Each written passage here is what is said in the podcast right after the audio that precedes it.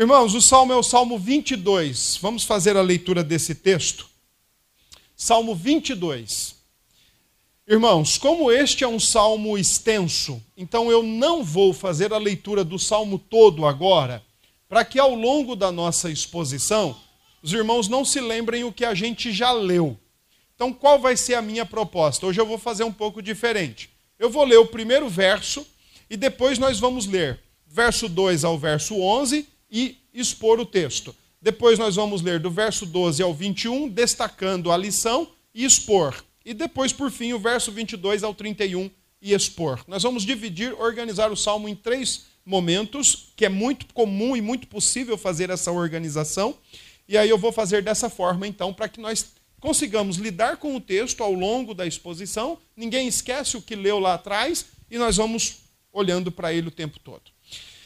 Então vamos ler apenas o primeiro verso, que diz: uh, Ao mestre de canto, segundo a melodia Corça da Manhã, Salmo de Davi. E diz o texto assim: Deus meu, Deus meu, por que me desamparaste? Por que se, acha, se acham longe de mim a salvação, as palavras de meu bramido. Amém. Vamos mais uma vez orar? Senhor, mais uma vez nós oramos, mais uma vez nós buscamos tua face.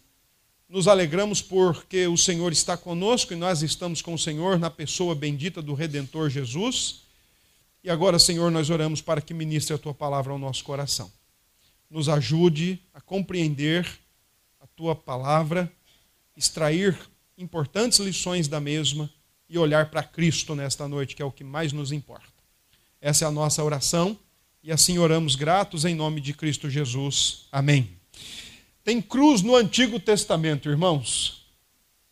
Embora a cruz não fosse uma maneira de se punir pecados ou criminosos, especialmente dos judeus e sim dos romanos, mas acompanhando o raciocínio do grande pregador batista do século XIX, Charles Spurgeon, ele diz que o Salmo 22 é o Salmo da cruz no Antigo Testamento. E é sobre isso que o Salmo está versando, sobre a cruz. Davi é o seu autor, e eu fiz questão hoje de ler com os irmãos essas palavras iniciais, acima do verso primeiro, ou antes do verso primeiro, ao mestre de canto, isto aí é um salmo endereçado ao mestre de canto, deveria ser entoado segundo esta melodia, a corça da manhã.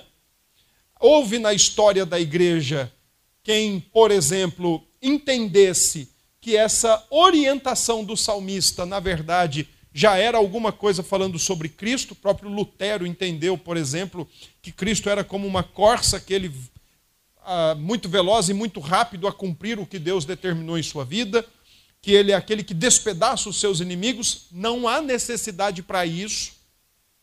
Simplesmente isto era uma melodia utilizada no Antigo Testamento. Não tenho a menor noção, talvez Davi, é, Ramon conheça por essa área de música. E o salmo tem a sua autoria, Salmo de Davi. Davi é o seu autor, conforme está atribuído no início. É um salmo de lamento, mas é um salmo de lamento crescente do lamento para a adoração. O salmo começa lamentando, mas termina dizendo: Eu vou seguir adorando o Senhor. Eu vou seguir cantando, servindo ao Senhor. Sobre o seu contexto específico, nós não temos nenhuma informação precisa nenhuma informação que nos dê segurança para dizer que este salmo foi escrito ou preparado pelo Davi é, em algumas das suas, das suas aventuras ou dos seus momentos mais difíceis da vida, quando perseguido por Saul, quando perseguido por Absalão, ou quando lidando com alguns de seus inimigos, por exemplo, os filisteus com quem ele travou inúmeras e intensas batalhas. Nós não temos essa informação precisa. Há quem diga, por exemplo, que talvez Davi esteja considerando tudo isso. Seus embates com Saul, seus embates com Absalão, seus embates com os filisteus. Mas como nós não temos informação, então nós também não vamos nos aventurar nesse destino.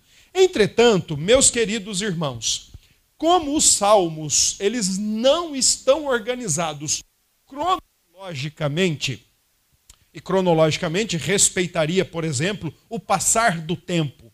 Então, mais ou menos assim, olha, lá no ano de 1100 Davi escreveu tal salmo, depois no ano de 1050, depois no ano 1000, depois no ano 900. Então, como o salmo não está respeitando uma cronologia, mas provavelmente uma organização do, dos organizadores, uma ideia daqueles que compilaram os salmos e organizaram eles, deixa eu explicar melhor isso para vocês, porque eu não quero que ninguém saia daqui depois dizendo, eu não entendi aquela parte. Por exemplo, irmãos, se o, nosso, se o nosso livro de salmos, com os seus 150 salmos, estivessem organizados numa cronologia, é bem provável que o primeiro salmo deste livro deveria ser o Salmo 90.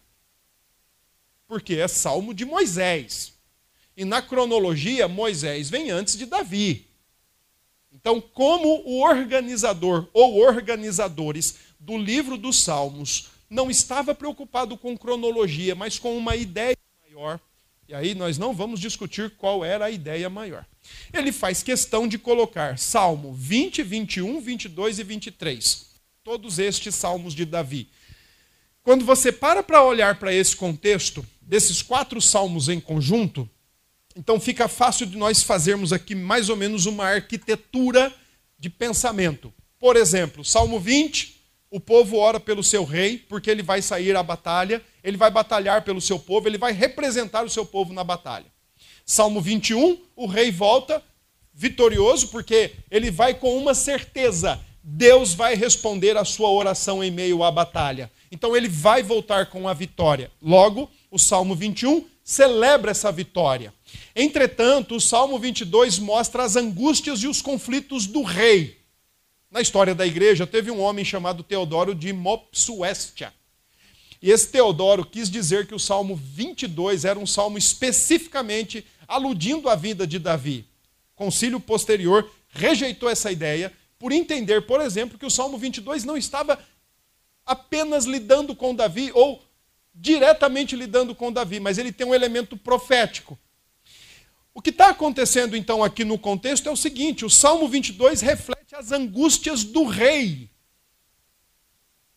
que podem ter sido as angústias de Davi, mas que profeticamente se referem às angústias do rei Jesus, que é conduzido por Deus até o último momento da sua vida na sepultura e em meio a angústias e dificuldades, especialmente do seu ministério terreno, no seu estado de humilhação, é conduzido por Deus, mas ao mesmo tempo é preparado para ele uma mesa, na presença dos seus adversários. Ele começa, portanto, o salmo, o salmo 20 começa com o rei na batalha e termina no salmo 23, na casa de Deus, numa mesa preparada para ele, perante os seus adversários, na casa do Senhor Deus. Mas não sem angústia, não sem algum tipo de sofrimento. Um autor norte-americano comenta que o Salmo 22 tem três características muito específicas e muito importantes. Primeiro, ele é um salmo profético, ele está olhando para Cristo o tempo todo. Aqui, o rei Davi, o oficial rei Davi, também agora está atuando como o oficial profeta de Deus. Ele está olhando para frente. Ele está olhando para o seu sucessor, para o seu filho, Jesus Cristo. O Salmo também 22 tem uma segunda característica importante. Ele é um salmo emocional. Porque através dele nós podemos contemplar a alma de Cristo Jesus na cruz do Calvário. Nós olhamos para este salmo e vemos a angústia do redentor, vemos o abandono com o qual ele se sentiu e ele foi tratado com esse abandono. O Senhor o abandonou na cruz. Ele foi desprezado, ele foi vilipendiado pelos homens, ele foi envergonhado pelos homens. E nós conseguimos olhar para a alma do nosso Senhor quando nós olhamos para o Salmo 22. Davi estava olhando para a alma do seu descendente há aproximadamente 1100 anos antes do Senhor Jesus parar naquela cruz, ser pregado naquela cruz, e ele já estava olhando o que o seu descendente, o Senhor Jesus, sofreria e agonizaria naquela cruz. Mas ao mesmo tempo, o Salmo 22, o Salmo 22 tem um, um elemento de ser um salmo muito direto e muito objetivo. Porque, da mesma forma que ele começa com lamento e termina com um voto de adoração, é só você lembrar que depois da crucificação tem Páscoa. Depois da morte tem a ressurreição. Então é tudo muito direto e muito objetivo. Os reformadores, quando pregavam sobre o Salmo 22 ou quando ensinavam sobre o Salmo 22, eles ensinavam este salmo pelo menos de três formas primeira maneira como os reformadores usavam o Salmo 22 era usando ele como uma profecia literal sobre Cristo, com Davi ficando sempre em segundo plano. Predominantemente, os reformadores usaram o salmo nesta forma. A segunda maneira com a qual os reformadores usaram o Salmo 22 foram, foi para descrever a obra completa de Cristo os seus sofrimentos, a sua exaltação e a expansão, a ampliação do seu reino sobre a face da terra. Porque o salmo começa com ele sozinho lamentando, mas termina com ele adorando com o reino estabelecido sobre a face da terra. E a terceira e última maneira com a qual, pela qual os reformadores usaram este salmo foi para, de maneira muito pastoral, muito prática, trazer uma palavra de encorajamento e conforto para a igreja de Jesus e, ao mesmo tempo, de desafio para que a igreja participe dos sofrimentos de Cristo o tempo todo. Coisa esta que já está sendo vexatório quando pregado nos púlpitos das igrejas. igreja não pode sofrer. igreja sofre com o seu redentor, vive com o seu redentor, morre na cruz com o seu redentor, ressuscita com o seu redentor e serve a Deus com o seu redentor. É desta forma que eles usavam este salmo. Nós vamos ler agora o verso 2 ao verso 11. O salmo inicia, a base do salmo é toda ela no verso 1. Deus meu, Deus meu, por que me desamparaste? E aqui eu preciso ter uma palavra rápida de explicação para vocês porque quando o salmista diz isso, e essas palavras são literalmente reproduzidas na cruz, tanto é que nós já lemos nesta noite o registro que Mateus faz do Senhor Jesus. O Senhor Jesus não está meramente citando o Salmo 22, ele tem o Salmo 22 todo na cabeça e no coração, e faz do Salmo 22 a sua oração em pelo menos dois momentos. O primeiro momento é o verso 1, quando diz: Deus meu, Deus meu, por que me desamparaste? E o segundo momento em que ele usa este salmo é o verso 31, quando ele diz: ah, Foi ele quem o fez. Essa expressão, contarão que foi ele quem o fez. O Senhor Jesus estaria usando essa expressão do verso 31 na cruz, quando ele diz, pela última vez, uma palavra saindo da sua boca, ele diz: Está consumado. Foi ele quem o fez. Então, esses dois momentos, o Senhor Jesus aplica o salmo e ora o salmo na cruz do Calvário. Quando o Senhor diz, Deus meu, Deus meu, por que me desamparaste? Eu preciso informá-lo que de fato houve um desamparo, houve uma ruptura entre o pai e o filho naquele momento. Por que é que o Senhor gritou na cruz? Por que o Senhor me desamparou? É muito simples. Quando nós lemos a Escritura, nós vemos o Deus homem, o Senhor Jesus, pregado naquela cruz. Moralmente falando, ele não tinha um pecado sequer. Ele não tem um pecado sequer. Ele não tinha do que ser acusado ele não tinha do que ser, do que se arrepender, ele não tinha do que se consertar diante de Deus. Não tinha um pecado sequer. Mas judicialmente falando, o Senhor se fez pecador por nós. E o ensino da expiação de Cristo é que ele se faz pecador em nosso lugar e em nosso favor. Quando o Senhor Deus olha para a cruz do Calvário, e ele vê que ali está alguém representando pecadores, houve sim um desamparo, houve um abandono da parte do, do Senhor Deus para com o encarnado, para com o redentor. Nós temos o hábito de falar sobre morte, embora não gostemos muito desta expressão. Convivemos com ela, nascemos com a certeza, estamos rumando para ela. Daí a importância de estarmos sempre preparados para a nossa morte. E o melhor preparo que nós podemos ter para a nossa noite, para nossa morte, se chama Jesus Cristo. Se chama Jesus Cristo. Ainda ontem conversava com a minha mãe sobre isso. Na sexta-noite ela perdeu um irmão. E aí ontem eu disse para ela, mãe, sabe qual é meu, um dos versículos mais preferidos por mim que, está na, que estão nas Escrituras? Ela disse, não, não sei. Eu falei, é Eclesiastes 7. Quando diz que é melhor ir à casa onde tem luto do que numa casa onde tem banquete. Porque na casa onde tem banquete, todo mundo come, se regala e se esquece da vida ou acha que a vida é só aquilo. Mas na casa onde tem luto, a gente para para considerar o fim da vida. Então eu disse para ela que o meu versículo, um dos versículos preferidos meu era esse. Quando nós falamos em morte, meus irmãos, nós precisamos lembrar que a palavra morte significa nada mais, nada menos que separação. Separação. E biblicamente ou teologicamente falando, nós apresentamos para vocês pelo menos três tipos de morte que a Escritura nos ensina: morte espiritual, quando o ser humano não tem comunhão com Deus, está quebrada, está destroçada, qualquer direção, qualquer ligação, qualquer comunhão com Deus por causa do pecado.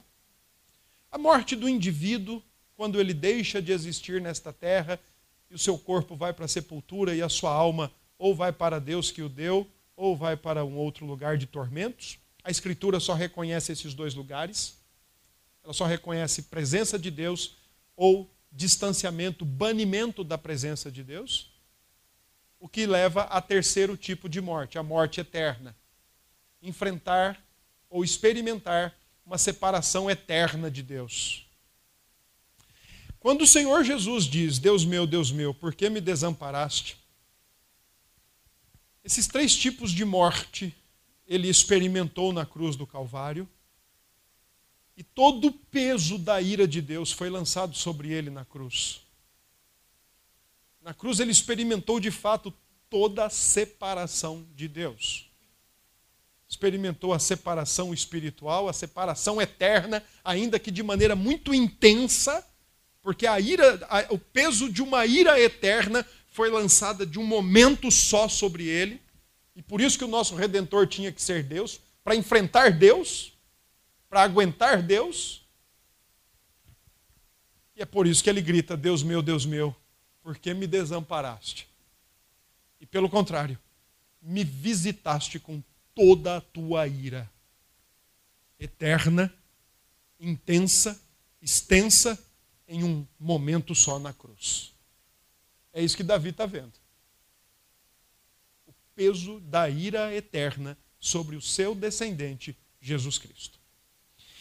Salmo 22, verso 2 a 11, continua, aqui é o lamento do abandono, e aí nós vamos ver agora o que o salmista coloca como lamento para o abandono. Verso 2 diz: Deus meu, clamo de dia e não me respondes, também de noite, porém não tenho sossego. Contudo, tu és santo, entronizado entre os louvores de Israel. Nossos pais confiaram em ti, confiaram e os livraste a ti clamaram e se livraram. Confiaram em ti e não foram confundidos. Mas eu sou verme e não homem, opróbrio dos homens e desprezado do povo. Todos os que me veem zombam de mim, afrouxam os lábios e meneiam a cabeça. Confiou no Senhor, livre-o ele, salve-o, pois nele tem prazer. Contudo, tu és quem me fez nascer e me preservaste estando eu ainda no seio da minha mãe. A ti me entregarei desde o meu nascimento, desde o ventre da minha mãe. Tu és o meu Deus. Não te distancies de mim, porque a tribulação está próxima e não há quem me acuda. A primeira parte do texto é o lamento do abandono. A gente pode organizar essa primeira parte da seguinte forma: no versos 1 e 2, ah, o lamento da angústia. O salmista coloca na última palavra do verso 1 a palavra bramido, e essa é uma palavra hebraica para indicar o rugido de um leão, que era um rugido sempre muito constante e alto por leite ou por comida, com fome, sofrendo. E é assim que o salmista vê que o seu sucessor vai estar na cruz, gritando bem alto, clamando bem alto, mas mesmo assim não vai ser respondido. Versículos 3 e 5, o salmista mostra que, mesmo na cruz, o crucificado tem uma forma de alimentar sua fé e sua esperança, lembrando do que Deus já fez na vida dos outros. E isso é tão interessante porque às vezes nós nos encontramos em um momento tão atribulado que a gente não consegue nem lembrar o que Deus fez na nossa. Está tudo tão destrambelhado dentro da gente. A razão, a emoção, a, as vontades já estão todas perdidas, elas já saíram dos seus lugares de própria existência e virou aquelas balaio de gato, aquele bagunça todo que a gente também não consegue nem lembrar o que Deus fez por nós. Então o salmista diz: é melhor lembrar do que Deus fez pelo outro. Tente olhar para o seu lado e veja o que Deus fez na vida do outro, ele também vai fazer na sua, mas não se sinta abandonado, ainda que esteja. Boas memórias. Traga boas memórias profeta já tinha dito isso também. Quero trazer à memória aquilo que pode me dar esperança. Essa é a ideia do salmo. Versos 6 a 8 é o lamento do desprezado. O desprezado. E aqui o salmista usa umas expressões bem fortes, quando ele diz: Mas eu sou verme e não homem. A expressão que o salmista usa aqui para verme era uma criatura tão minúscula, tão pequena, que você podia pisar por ela sobre andando na rua e não perceberia, mas também você teria facilidade de encontrá-la se abrisse uma cova, abrisse uma sepultura, estaria cheio delas. Aqui o salmista está dizendo: Eu sou verme, eu sou insignificante. É assim que as pessoas olham para mim, me desprezam, pisam em mim. E ele consegue, ainda assim, nesse, nesse misto de angústia e desprezo, ao mesmo tempo buscar fé, buscar elementos de esperança, ele conclui o seu lamento orando, buscando e mostrando a sua dependência em Deus, aliás, dependência total, e isso nos Salmos é muito interessante, porque, por exemplo, Salmo 131, o salmista diz que Deus cuida dele como uma mãe que acaba de uma mãe que cuida o seu filho que acabou de amamentar, então se joga nos braços, mas aqui ele diz: O Senhor para mim é como uma parteira, porque o Senhor me fez nascer, o Senhor me tirou do ventre da minha mãe e ainda me colocou no seio da minha mãe quando eu nasci. Ainda assim o Senhor cuida de mim.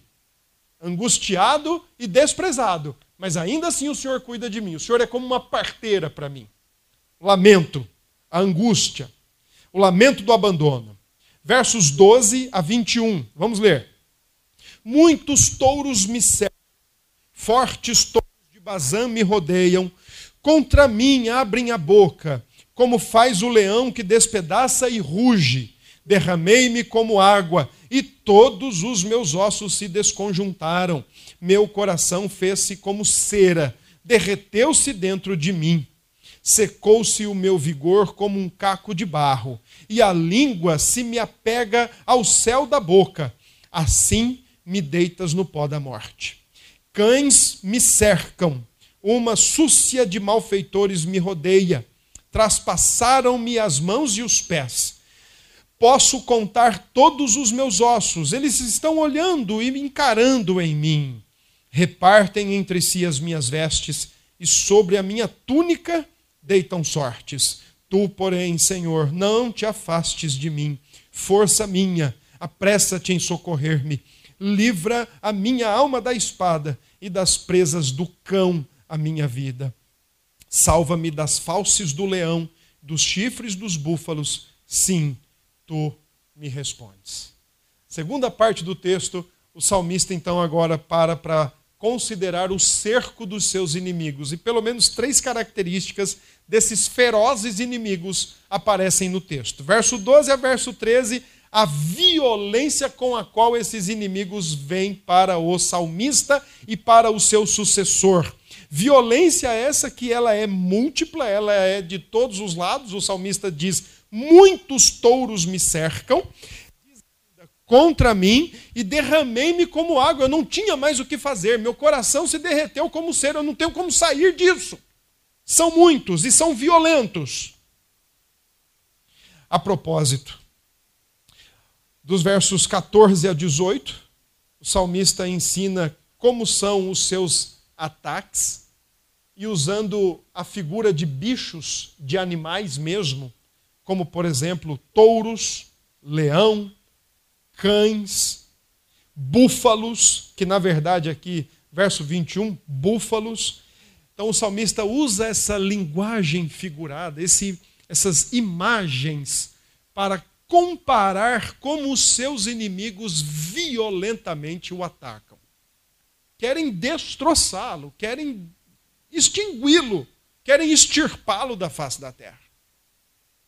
São animais fortes, são animais violentos, são animais até, de certo modo, selvagens, como a figura do leão. E esses estão me atacando ferozmente. São violentos, seus ataques são cruéis.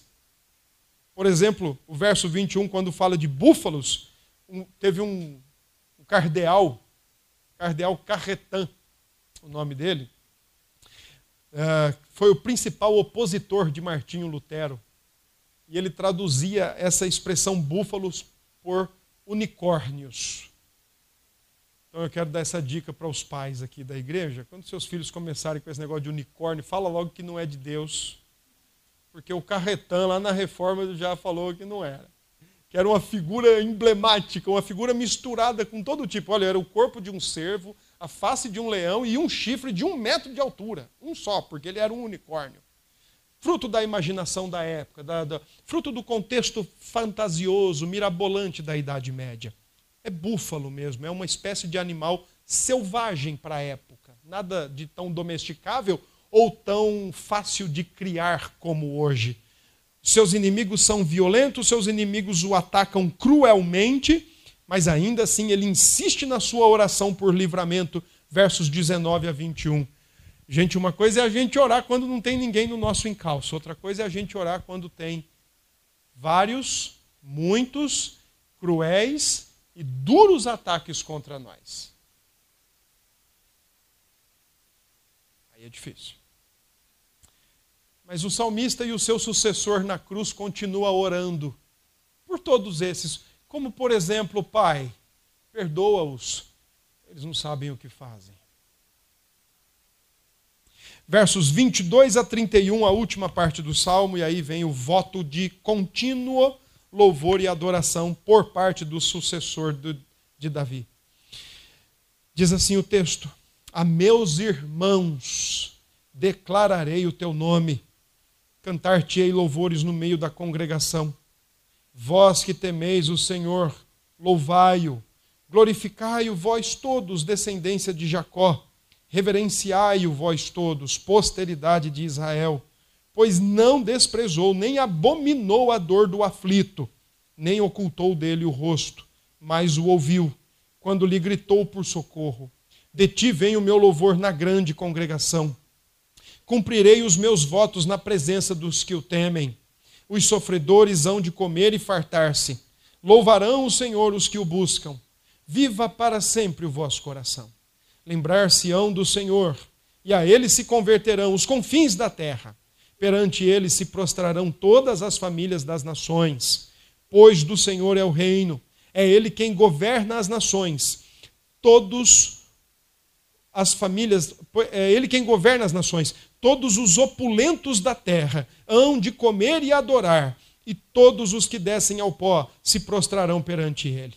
Até aquele que não pode preservar a própria vida, a posteridade o servirá. Falar-se-á do Senhor à geração vindoura, hão de vir anunciar a justiça dele. Ao povo que há de nascer, contarão que foi quem foi ele quem o fez.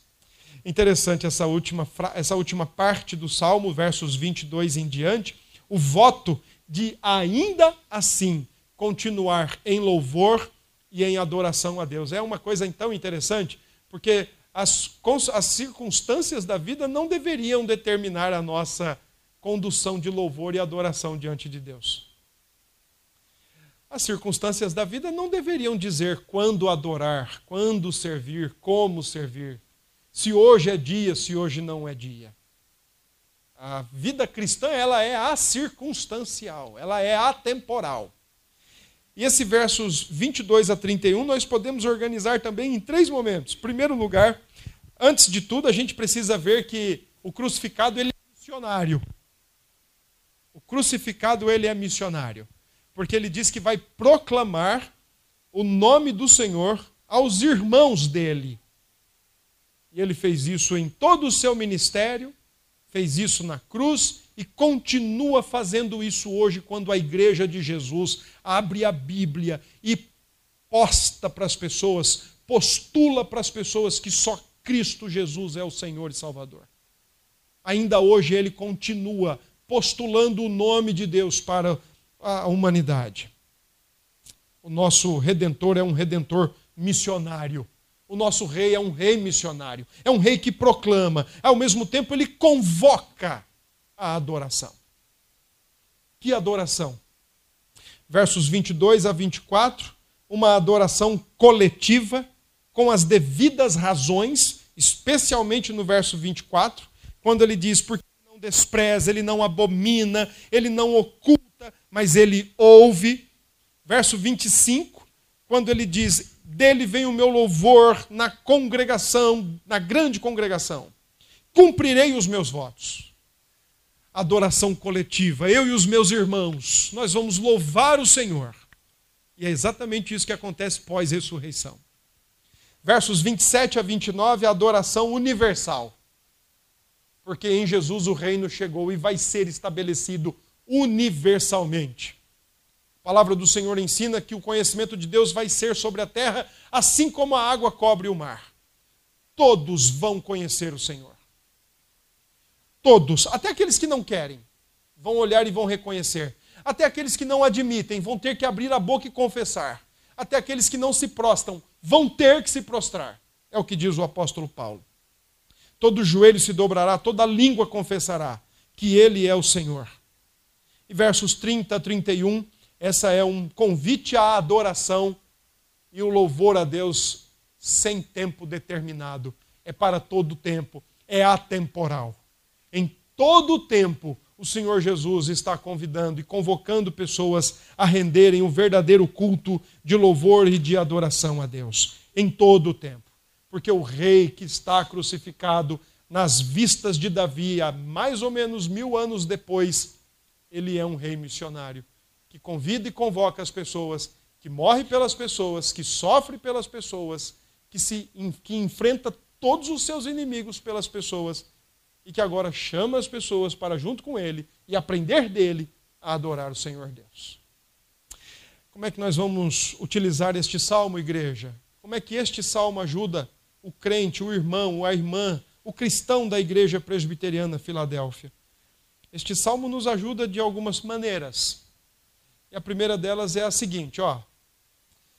Deixa esse negócio de estar tá pensando assim, ah, que Deus me abandonou larga a mão dessa conversa. Isso é conversa para boi dormir ou é conversa de coração carente, de lenga-lenga, conversa de coração que quer bajulamento. Para com essa história. O filho foi abandonado para você não ser abandonado. Tá certo. Começa a colocar isso na sua cabeça e processa isso aí no seu coração e creia. Quem foi abandonado foi Jesus Cristo. Para que nem eu e nem você sejamos ou, ou, fôssemos ou sejamos abandonados por Deus. Se eu não estou enganado, o término do Evangelho de Mateus diz: Eis que estou convosco até a consumação dos séculos. Todos os dias, até a consumação dos séculos. Deus não abandona seu povo. A gente abandona. A gente abandona. a gente abandona o uso dos meios de graça, a gente abandona o uso da oração, a gente abandona o uso das escrituras, a gente abandona a mesa do Senhor. E nós não vamos percebendo os malefícios que esse vem trazendo para nós. Nós abandonamos as boas virtudes e insistimos em cultivar ou desenvolver as, os vícios da nossa carne, a maledicência, a boca maldita. Nós insistimos em é, evidenciar as obras da carne na nossa vida. Isso sim nós fazemos, e fazemos muito até. E não precisa de muito ensino, não. A gente faz isso com muita habilidade. Nós somos experts nisso. Mas Deus não nos abandona. Ele abandonou Cristo por nós. Então, meu querido e minha querida, é, continue cultivando a sua vida cristã, dependendo em Deus, cultivando e desenvolvendo a sua vida com Deus, independente do que você está vendo ou ouvindo. A gente não precisa de profetada para dizer que Deus está conosco. A gente não precisa de revelação, de visão e de sonho para dizer que Deus está conosco. Eu não preciso de ninguém chegar para mim, ó, oh, meu servo, assim diz o Senhor. Não, não, pode, ele já disse, está escrito, basta. Ah, é que hoje eu estou muito abandonado, eu estou muito frio. Eu vou lá no culto da irmã, não sei o quê. Eu vou lá no culto lá do Canela de Fogo lá. Não precisa disso não. Não precisa disso não. Não precisa disso. Isso sim é verdadeira espiritualidade é quando o mundo está tá ruindo, rachando e, e desfazendo-se ao nosso redor e a gente continua crendo. Isso sim é o que a gente precisa. Por causa de Cristo. Não é nem por causa da gente, é por causa de Cristo. Eu tenho que concordar demais com o reverendo Nicodemos, quando ele diz exatamente isso. Quando a verdadeira espiritualidade é você continuar crendo, ainda que você não ouça, ainda que você não veja, ainda que você não sinta, absolutamente nada. Continue crendo. Por causa de Cristo. Dois, irmãos, não importa, e não importa mesmo, o que passamos ou o que ainda vamos passar aqui na terra, não importa. Não assuma uma postura preocupada com isso. Não fique com muito amor à pele. Não fique com amor demasiado à reputação. Não fique com amor demasiado ao nome. Eu tenho um nome a zelar. Eu tenho uma reputação a zelar. Eu tenho uma imagem a zelar. Não, não, não se preocupe muito com isso. Não seja ídolo de si mesmo. Não seja ídolo de si mesmo. Se dispõe a viver para Cristo. Se dispõe a viver para Deus. Aprenda com Cristo. E na hora certa, assim como Deus fez com o filho, também fará conosco. É Ele quem dá o resultado, é Ele quem dá a lida, é Ele quem dá a paga. Se dispõe a servir. Não se preocupe. Não se preocupe se o seu nome hoje é dito ou maldito. Não se preocupe com isso. O de Cristo foi. Cristo foi achincalhado, Cristo foi chacoteado.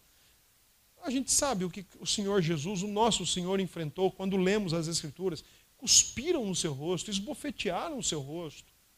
Ele não abriu a boca. Ele não abriu a boca. Nós somos crentes, às vezes, cheios de direitos. Muito queixudos nós somos.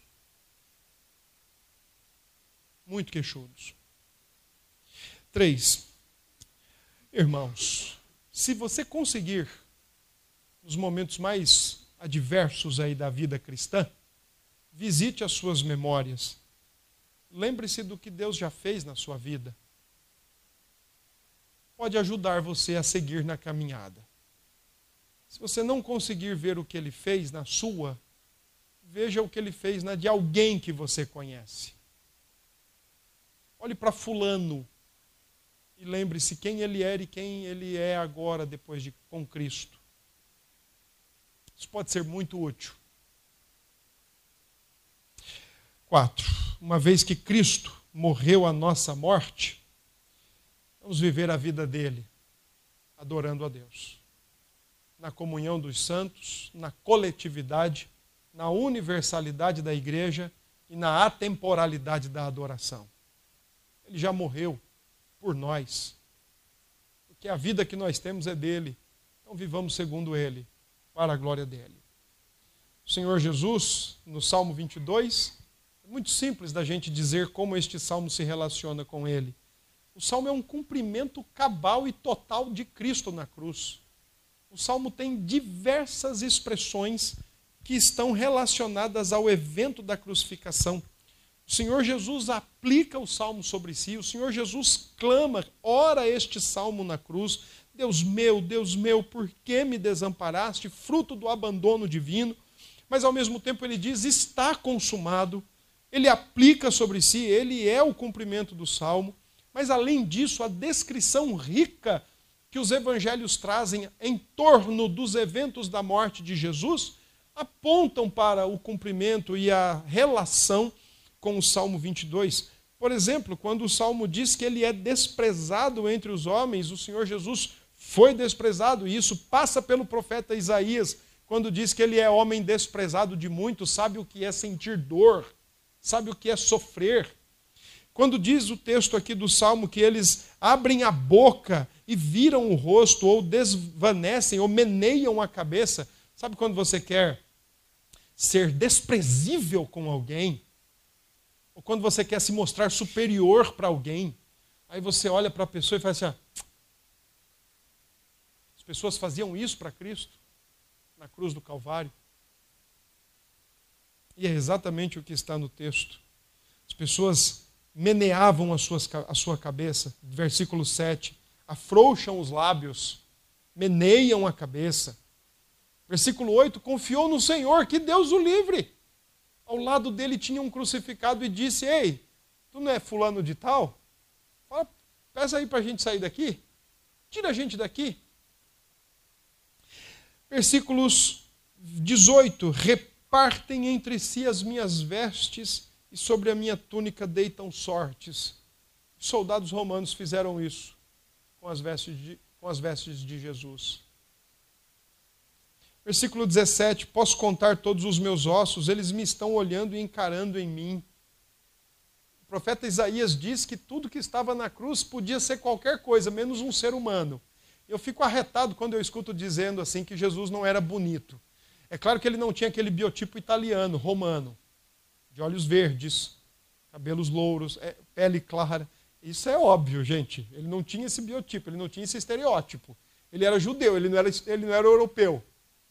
Mas dizer que o Senhor Jesus, que foi pregado na cruz, e quando Isaías diz que ele não tinha beleza, que isto se refere à sua fisionomia, conceito de belo e feio que a gente tem, atingido até pelo pecado, irmãos, não tem a ver muito com fisionomia, com estética, mas tem a ver com aquele que estava na cruz, deformado, dilacerado, arrebentado pelo que tinha sofrido. Então era muito simples, era passar por ali e ficar parando boca aberta ou desprezando o que estava acontecendo. Meus irmãos, Salmo 22 é o Salmo da cruz. E no Antigo Testamento já tem cruz. E aqueles que estão em Cristo também têm uma cruz. Então, vivamos mais a cruz e menos o nosso eu. Que Deus nos abençoe. Vamos orar? Senhor, nós queremos agradecer e queremos bem dizer o Senhor por esta noite e por tua santa palavra. Que o Senhor continue nos ajudando a compreender a mesma e ministrando em nosso coração, edificando a tua igreja, ensinando a tua igreja como se portar neste mundo especialmente tendo em Cristo o único e verdadeiro parâmetro. Essa é a nossa oração e oramos em nome de Jesus.